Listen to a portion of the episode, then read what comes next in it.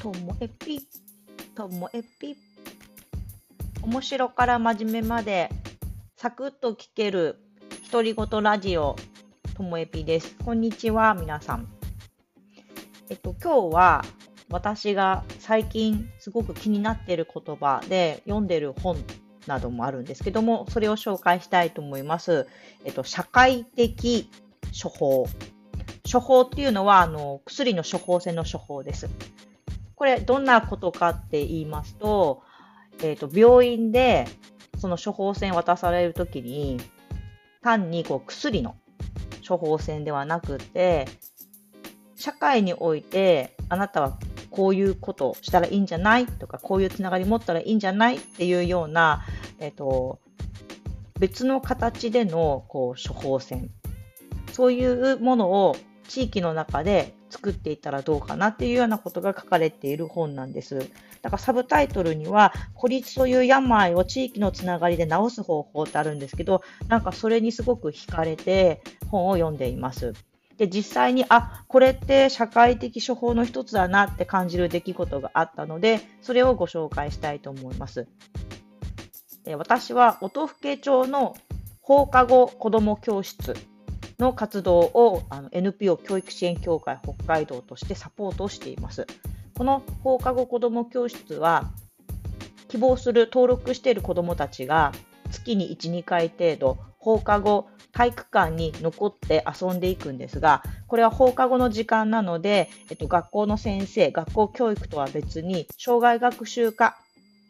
が、えー、担当していまして、障害学習科のスタッフの方と地域ボランティアの方と自分たちとで子どもたちの遊ぶ場所、居場所、学ぶ場所を作っております。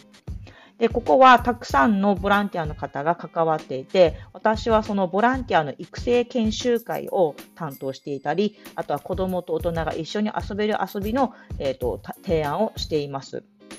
えー、3年ぐらい前からずっと活動に参加してくれているとある女性がいるんですけれども、自分の母親世代なんです。私はお姉さん、お姉さん世代と呼んでるんですけど、そのお姉さんが、えー、しばらくボランティアに来てなかったんです。ボランティアの活動自体は来たい時に来る。別に事前の出血を取ってるわけでもないので、ああ、今日来なかったなっていう日が続いていました。そしたら、とある時、また来たんですよね。うん、そしてお話を聞いたら、実は、うん、母親が亡くなって、もうここ1ヶ月半、2ヶ月はもう全然なんておっしゃったんです。でもその後に、でもねって、今日からは私全部来るからって言うんです。なんか、この時すごいじんわりしたんですよね。ボランティアって絶対行かなきゃとか、私が絶対やらなきゃとか、お願いしますとかってやるものじゃなくっ